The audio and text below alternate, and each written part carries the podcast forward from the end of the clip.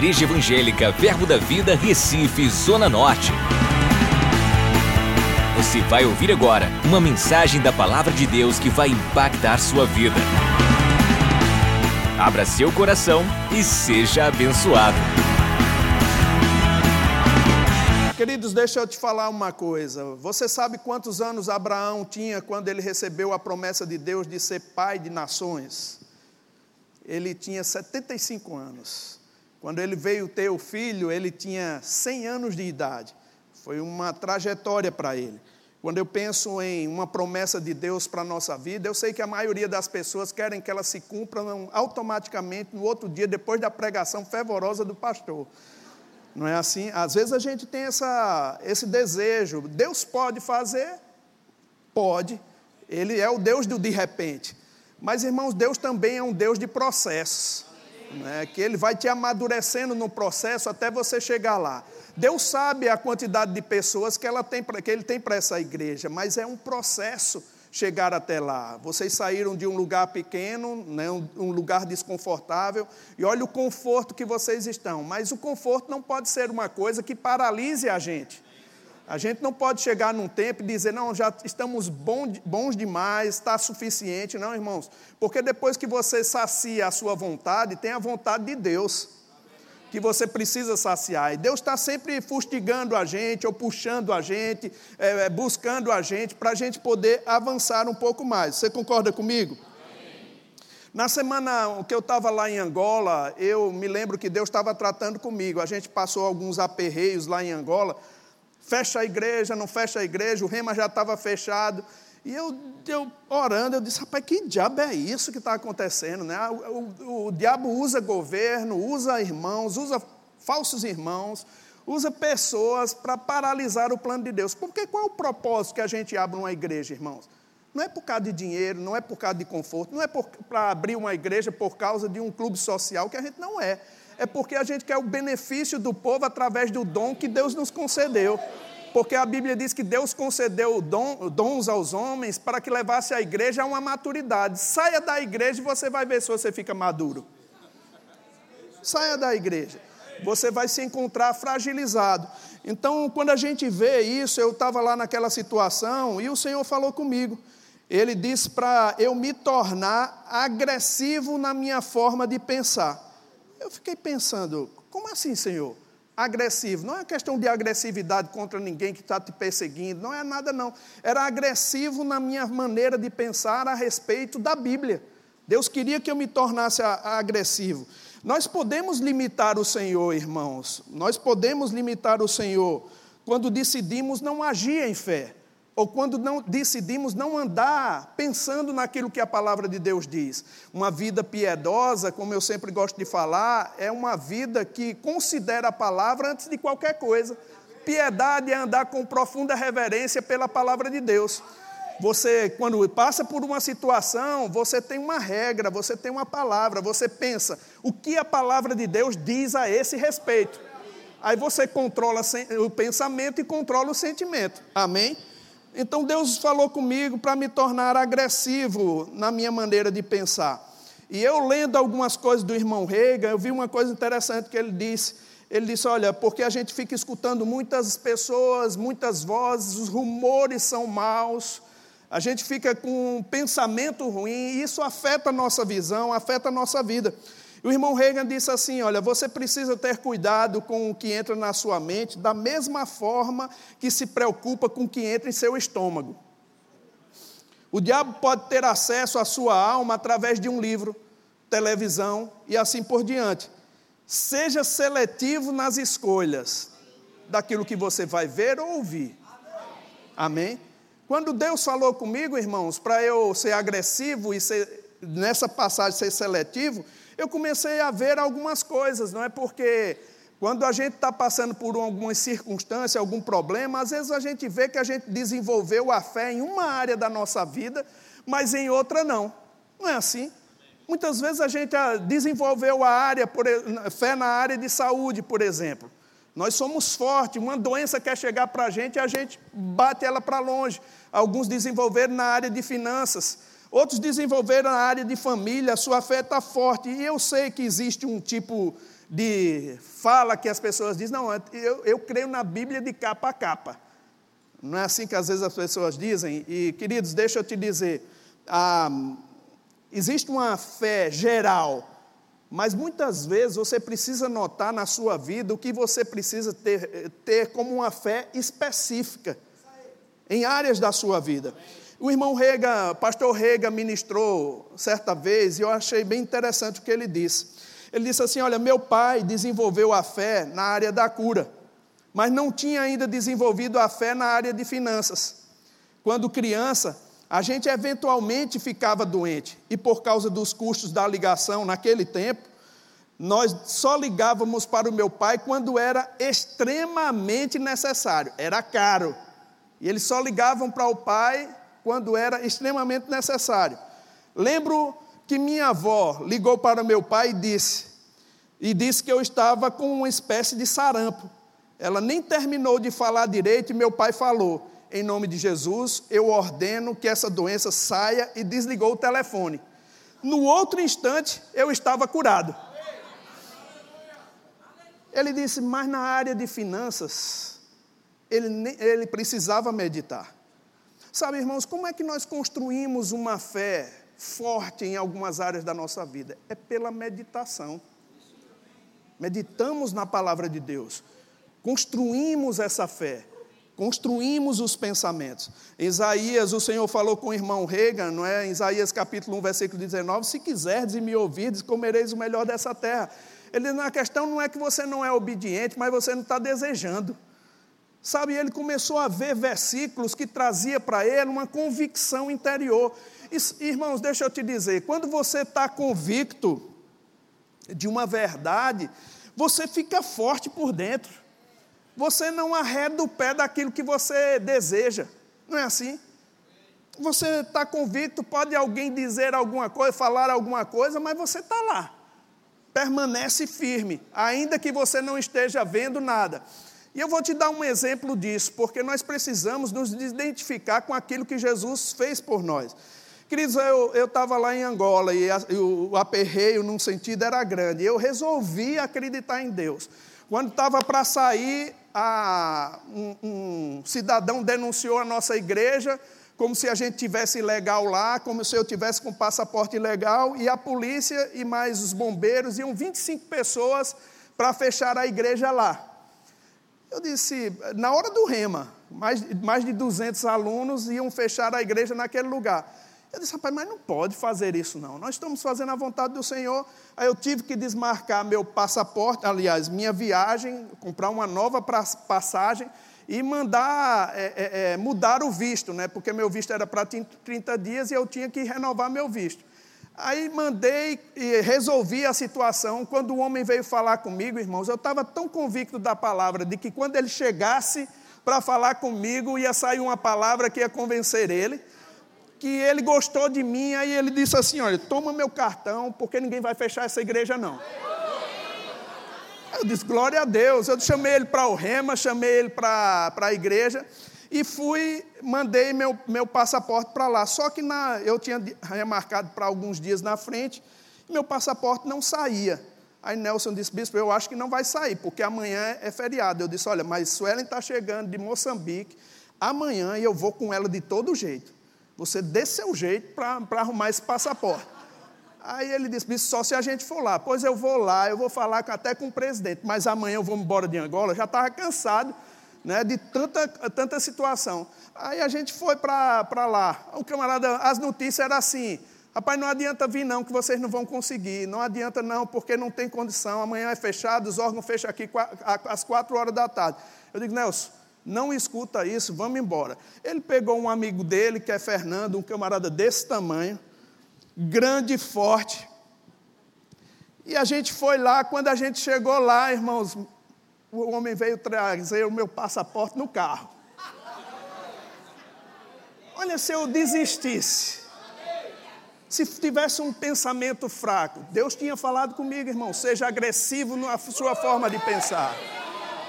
Peguei o passaporte, quando a gente estava saindo lá, um camarada veio e bateu no carro.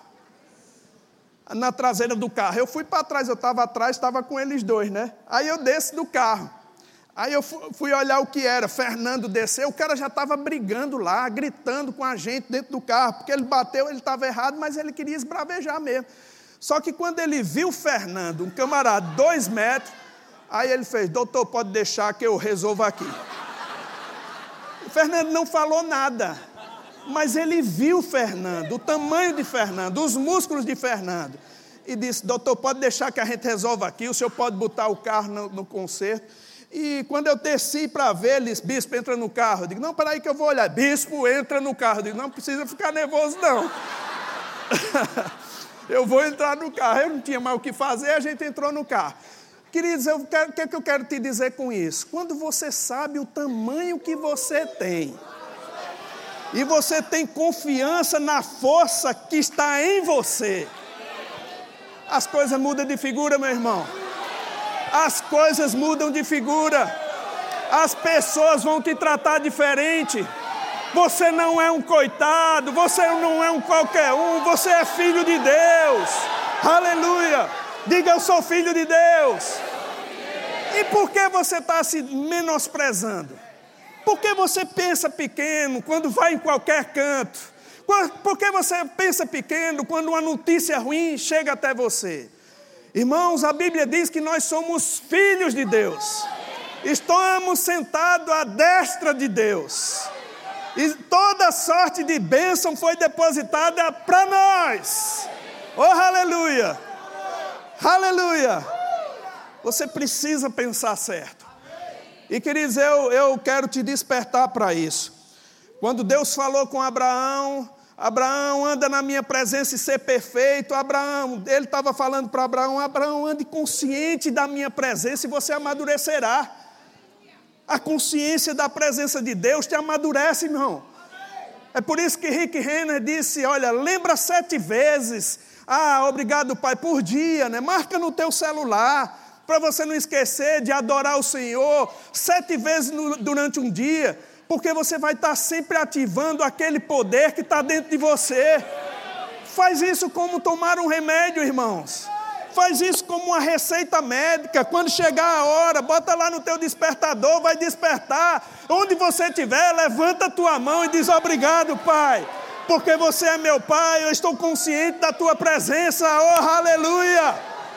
Amém. Aleluia. Lembro de uma vez John Austin chegando num, elevador e um camarada começou a chamar palavrão, ele estava revoltado com uma coisa, ele chamando palavrão, ele levantou a mão e disse: Ó oh, Pai, obrigado, porque você é bom, Sua palavra permanece para sempre. Ele disse: O que é que você está fazendo? Ele disse: Olha, se você pode louvar seu pai assim, chamando esses palavrões, eu posso louvar o meu também. Sabe, querido, nós somos crentes podemos adorar o Senhor em qualquer lugar. Há uma manifestação consistente vindo para você. Amém? Agora, deixa eu te advertir para um, uma coisa, irmãos. Ah, em Lucas, Jesus já falou quando a semente cai. E ele fala muitas vezes que essa semente cai em alguns lugares, ela diz, ele, essa semente brota numa alegria muito grande nas pessoas, mas eles creem somente por algum tempo. Em Lucas capítulo 8, versículo 13, só leia na sua casa. É, a Bíblia, a frase que Jesus falou é crer somente por um tempo, apenas durante um tempo. Tem gente, irmãos, que vem para a igreja, recebe uma palavra dessa que o pastor Janduí ministrou, e você sabe que ele é salmista, né? O pastor Bud chamava ele salmista, aí vem profecia, vem tudo aí no meio. Mas, irmãos, é, tem gente que recebe uma palavra, eles creem somente até sair da igreja. Depois o diabo assola os pensamentos deles e eles desistem de crer naquilo que estava crendo quando estava aqui. Você precisa trazer a memória. Você precisa pensar sobre aquilo. A Bíblia diz que Abraão não enfraqueceu na fé. É possível, irmão, você ter uma promessa de Deus, ter gente regando as sementes dessas promessas e mesmo assim, quando você sai, você volta para o estaca zero novamente. Deus não quer que você abandone a sua fé. Amém? Por isso que você precisa pensar. Você precisa meditar sobre isso. E quando eu estava meditando sobre ter uma, uma uma agressividade nos meus pensamentos, pegar a palavra, me veio um folheto de Jane, eu tive que procurar, me veio a lembrança disso. Jane, uma certa vez, ela traduziu um, um material de um general americano falando sobre o êxodo de, de Israel. E é tão interessante, irmãos, porque a gente não, não lembra da multiplicação que houve no êxodo quando Israel, os, os, israelitas estavam sendo conduzidos por Moisés e eles saíram daquele, daquele momento de escravidão. Quando a gente pensa assim, a gente não lembra, mas abre em Êxodo, capítulo 12, versículo 37, e veja o que os, é, os escritores falaram, né? ou Moisés que escreveu.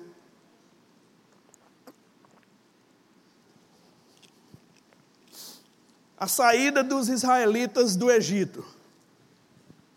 Veja só no versículo 37, 12 e 37. Assim partiu os filhos de Israel de Ramessés para Sucote, cerca de 600 mil a pé, somente de homens, diga somente de homens. Olha que coisa interessante, sem contar mulheres e crianças. Subiu também com eles um misto de gente, ovelha, gado e muitíssimos animais. Olha só, em Êxodo, esse mesmo 12, 37, ah, na King James, disse assim: ó, os israelitas partiram de Ramessés até Sucote. Havia cerca de 600 mil homens a pé, além de mulheres e crianças. Grande multidão de estrangeiros de todo tipo também seguiu com eles, além das, de grandes rebanhos, tanto de bois como de ovelhas e cabras. Os estudiosos eles fazem uma conta interessante, eles dizem que havia mais ou menos 3 milhões de pessoas 3 milhões de pessoas que saiu do Egito. E nas contas que a gente faz, irmãos, a Organização Mundial é, é, da Saúde, na verdade, é a Organização das Nações Unidas, ele diz que um ser humano, ele precisa de 110 litros de água por dia. Agora veja, queridos, só para fazer uma conta simples, vamos fazer uma conta simples aqui. Se um ser humano, vamos supor, precisasse somente de 3 litros de água por dia, que é muito pouco, tem gente que bebe 5 litros de água, é demais, quase se afoga. Mas se precisasse somente de 3 litros d'água, sabe quantos litros d'água dariam para 3 milhões de pessoas? 9 milhões de litros d'água. 9 milhões de litros d'água.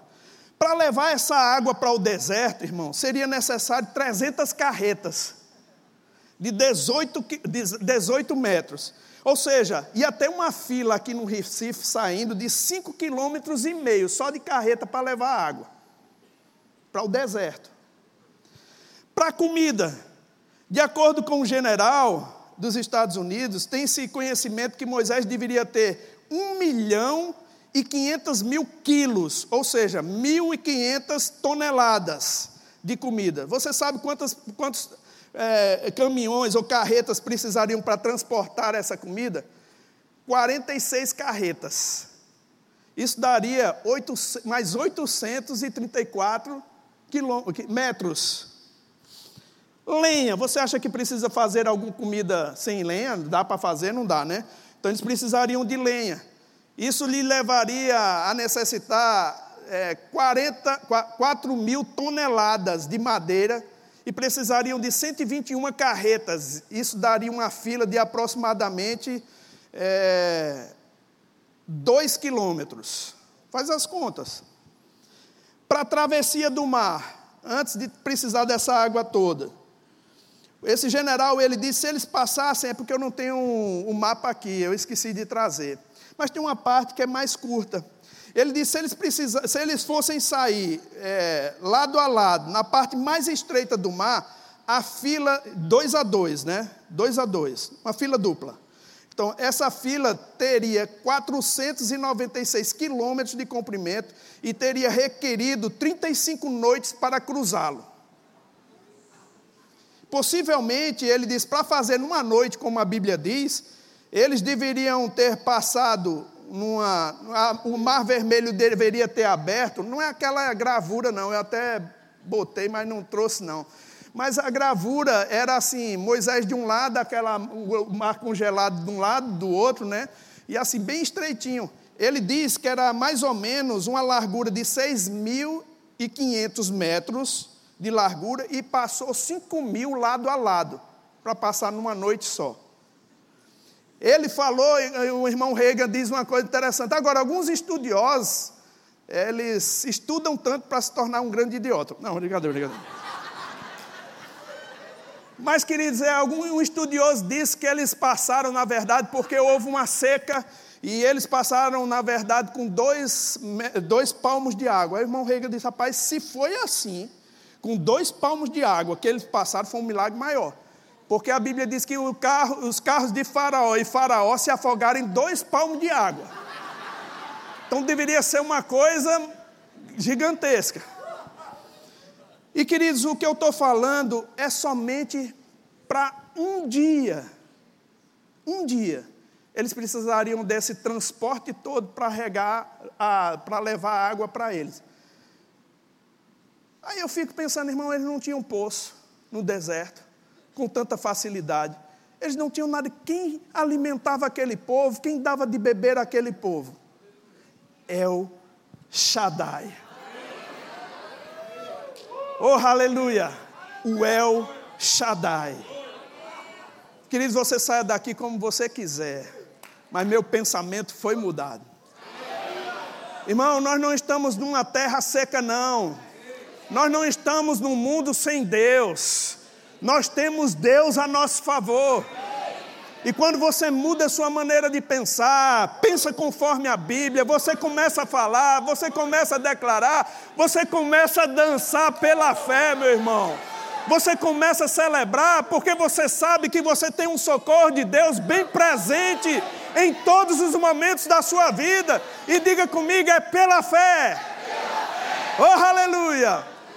Agora, quando você vê, irmãos, a qualidade das pessoas que venceram dificuldades lá na galeria da fé, em, Hebreus capítulo 11, queridos, eram gente que estava com problema. Se existia uma coisa que é comum a mim e a você, era o problema que eles tinham. Tinham problemas, tinham dificuldades, que eles poderiam dizer assim: só Deus. Oh, aleluia! E foi Deus mesmo que livrou eles da situação. Queridos, eu quero te dizer, eu, tô, eu vou estar encerrando com isso. Quando a gente começa a pensar certo, quando a gente começa a falar certo, quando a gente começa a crer certo, quando a gente começa a agir certo, as coisas mudam na nossa vida. Eu não estou te prometendo uma coisa rápida, instantânea, amanhã está mudado, não. As coisas podem nem ter mudado amanhã, mas você está mudado você muda, independente da circunstância, independente do problema, sua atitude é outra, sua disposição é outra, sua maneira de encarar o problema é outro, porque você vive pela fé, diga pela fé.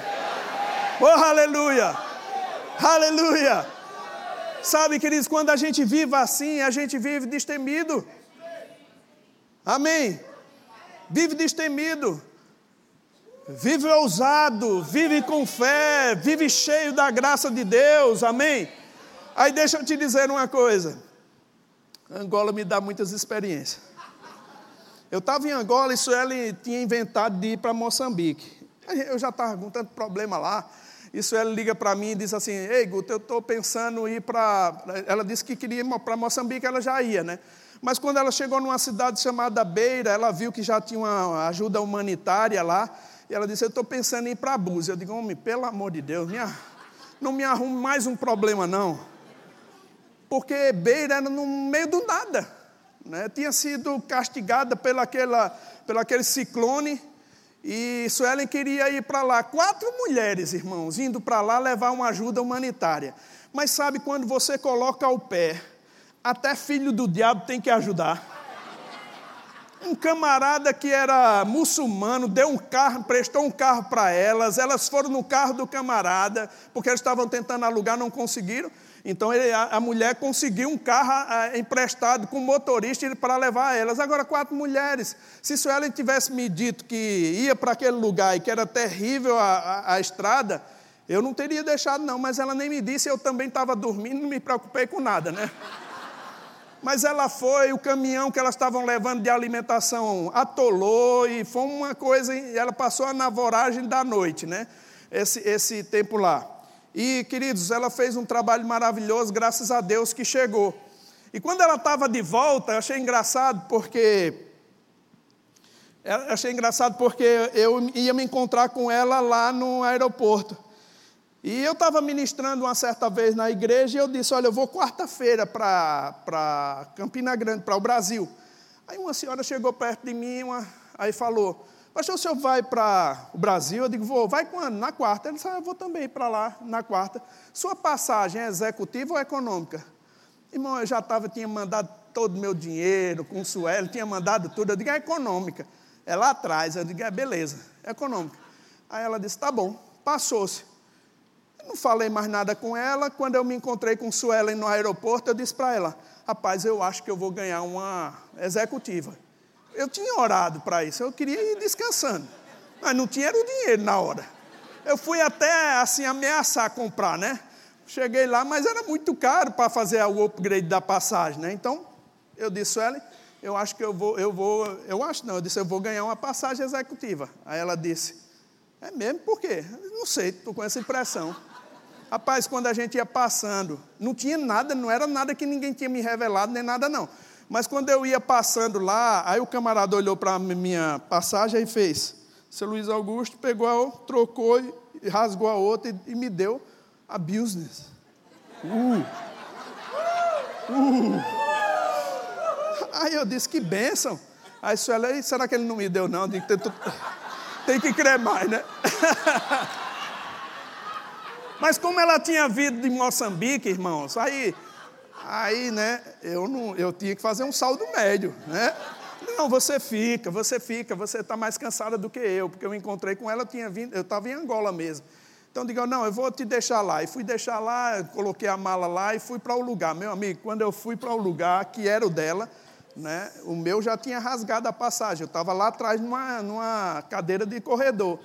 Mas como o camarada tinha rasgado, ele tinha botado o outro no meu lugar, né? Então eu fui para o dela, ela estava na, na janela, mas tinha um senhor forte.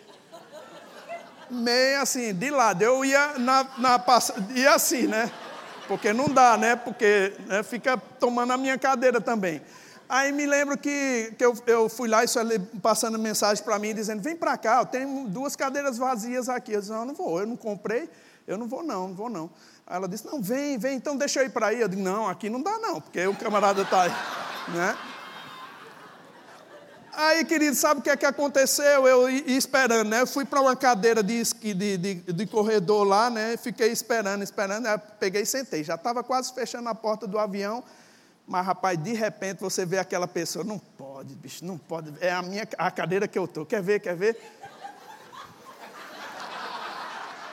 Minha cadeira. Aí eu disse, rapaz, é a minha ali. Aí eu fui para lá. Quando eu ia passando, eu encontrei a senhora lá. Aí ela fez, ô pastor, tudo bem? O senhor já encontrou o seu lugar? Eu digo, foi a senhora que me abençoou como uma executiva? Ela, foi Deus.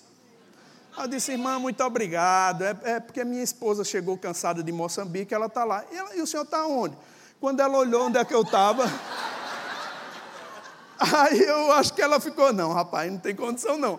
Foi lá, aí eu sentei lá perto do irmão lá, o bicho já estava dormindo, grandão. Aí eu sentei perto dele, lá de lado, assim, né? Aí Suelen disse, ei, está acontecendo alguma coisa aqui. Veio um senhor e sentou aqui do lado de mim. Ele disse que nem sabe o porquê. Tiraram o senhor, que era daquela outra minha cadeira que eu tinha, e colocaram lá perto de Suelen. Aí eu disse, ah, mas aí tenho que fazer, não. Eu vou, eu vou reclamar, vou dizer que é minha, sem nem saber se é. Né? O camarada foi tirado lá da, da classe econômica, lá para frente. Aí isso, não, mas vê aí, eu digo, vejo nada, deixa Deus tratar, né? Aí a irmã passa de novo. Quando ela passou, ela fez, ô pastor, o senhor não está lá não com a sua esposa? Eu digo, não, ninguém me falou nada não. Ela disse, então peraí. Aí vieram me pegar, ela disse, senhor, passe para outra cadeira, porque o esposo dela está vindo para cá. Aí eu vou para a cadeira executiva. O que é que eu quero dizer isso com, com, com isso, irmão? Quando você muda seu pensamento, muda seu comportamento, muda sua atitude, Deus abençoa você e quem está do lado. Ele abençoa. Porque me deu três passagens executivas, porque aquele senhor, ele estava na econômica também, eu nem sei quem é e foi abençoado por causa de mim. E o gordinho lá que estava em cima de mim, foi em duas cadeiras. Oh, aleluia. Sabe de uma coisa, irmão? Você tem que mudar a sua atitude, você tem que mudar a sua disposição. Chegou o tempo de Deus manifestar para você poderosamente. Ele é o El Shaddai. Diga, Ele é o El Shaddai. Oh, aleluia. Meu Deus é o El Shaddai. Aleluia. Quando a gente tem uma atitude dessa, irmão, não importa a circunstância, não importa o tamanho do problema, reaja, haja como quem crê, pela fé. Aleluia. Qual é o teu sonho, irmão? Se Deus pôde fazer isso com Israel, levando para um deserto onde não tinha condição, você acredita que Moisés fez os cálculos para dizer assim, rapaz, são 3 milhões de pessoas, deixa eu ver se a, a, a gente tem dinheiro suficiente para comprar na padaria pão. Não tinha padaria, não tinha supermercado. Moisés ia para onde, irmão? Você acha que Moisés fez cálculo? Moisés não fez cálculo, irmão. Ele sabia que Deus é o grande, é o Shaddai. Eu quero te despertar com isso, irmão. Durma com esse barulho no seu cérebro. Deus é o grande, é o Shaddai. Ele é o Shaddai. Ele é o El Shaddai. Diga, meu Deus. É o grande. É o Shaddai. Aleluia. O que é que te limita? É somente isso aqui. Não pense pequeno de você mesmo, irmão. Não se menospreze. Pense conforme a Bíblia, pense conforme a palavra, creia na palavra, exalte a palavra, exalte o nome do Senhor Jesus e você vai ver manifestações consistentes da bondade de Deus sobre a sua vida. Oh, aleluia! Deus é fiel, amém? Você pode ficar de pé. Oh, aleluia! Você pode repetir isso comigo. Diga assim: Meu Deus, o grande é o Shaddai manifestou a sua palavra poderosamente em minha vida. Eu saio daqui cheio do Espírito, cheio da palavra, cheio da fé, em nome de Jesus. Diga, diabo, você perdeu. Doença, você perdeu. Pobreza, você perdeu. Agora chame, irmão. Saúde! Vem para mim. Agora. Diga emprego. Vem para mim. Agora. Diga dinheiro. Vem para mim. Agora. Em nome de Jesus. Aleluia.